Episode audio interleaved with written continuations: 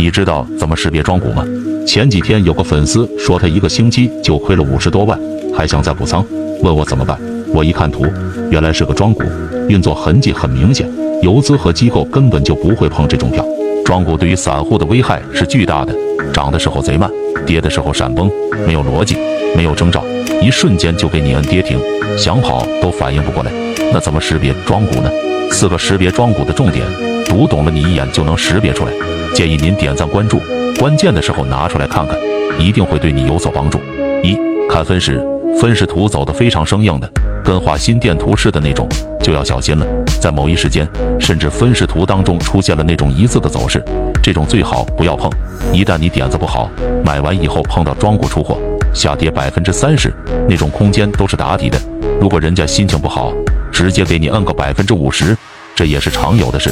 而且跌的时候基本都是一字跌停，毫无游戏体验。二，辨别庄股要看它的 K 线形态，那种毛子很多，几乎都是上下影线的票，或者连续的小阴小阳线，多数都是庄股在维持股价，因为机构有风控不让碰，游资他能看懂，也不会去接盘，所以庄股 K 线大部分都是十字星、小阳线这种组合，他们自己在里面玩的不亦乐乎。三要留意一下它的十大股东，庄股里面一般不会有基金和外资的持仓，基本上都是自然人、私募、信托这帮人在玩。有条件的你可以找找研报，庄股是没人选研报的。四看趋势，庄股大部分的时间都在横盘，因为市场当中没人跟他玩，他唯一的出货方式就是画图，画给那些看不明白的散户，所以每次横盘以后，图形画的特别好看，均线开始往上发散了。这个时候其实是最危险的时候，等货出的差不多了，后面都不装了，直接就一字板摁跌停，